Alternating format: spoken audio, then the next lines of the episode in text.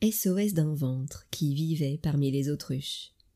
Invitation à l'écoute de soi face à la relation toxique. Par Charlotte Hugh. Prologue.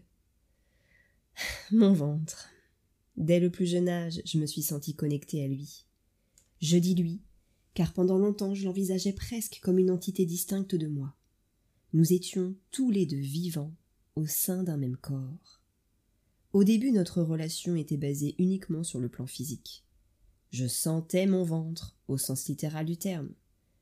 Il me faisait mal trop souvent, et il pouvait se montrer bruyant. Je me disais qu'il y avait un petit bonhomme niché dans ce ventre. Il cherchait sans doute à communiquer avec moi. Sauf que je parlais français, et lui, il parlait la langue du ventre. C'était pas facile pour se comprendre. J'avoue qu'il m'impressionnait beaucoup.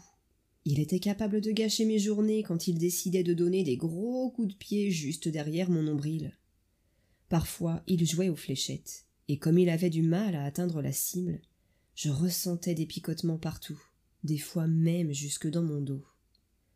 Le pire, c'était lorsqu'il mettait en route sa cheminée.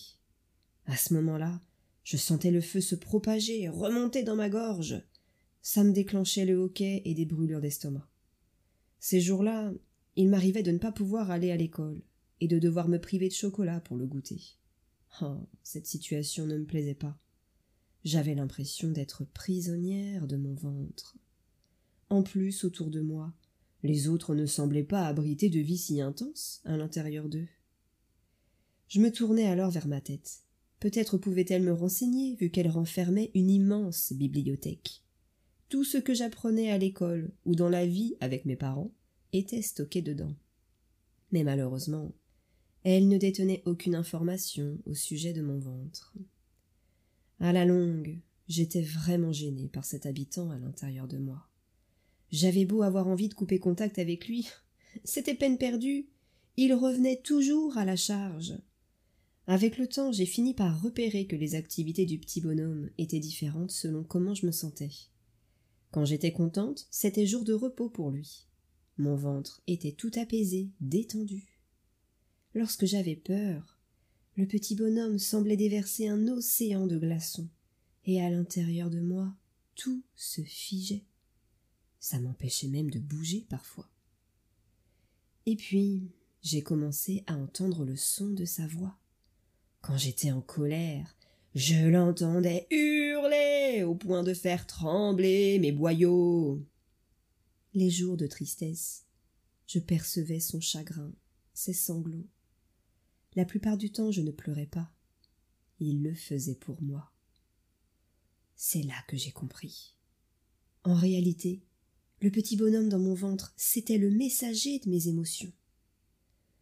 En grandissant, la bibliothèque dans ma tête ne cessait de se remplir, à tel point qu'il lui arrivait de faire de l'ombre à mon ventre. Lorsque je restais longtemps branché à ma tête, mon ventre finissait toujours par se manifester. C'était comme s'il voulait me reconnecter à mon corps, à mes sensations. Il arrivait qu'il ne soit pas du tout d'accord avec ma tête. Je me retrouvais tiraillé entre les deux. Dans ces cas-là, il se faisait carrément la bagarre. Oh, mon ventre.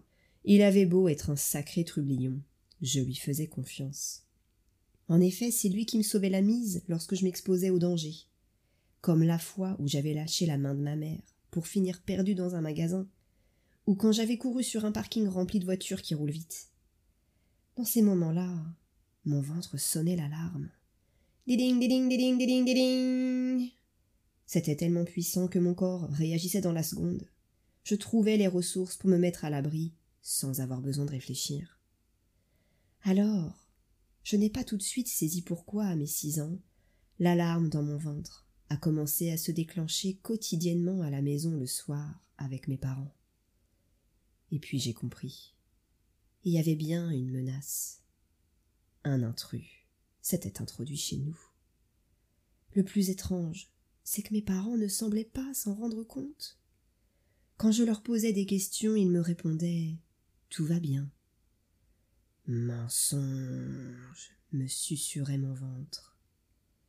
Pourtant mes parents ils étaient adultes. Ils ne pouvaient qu'avoir raison, non? Fin du prologue.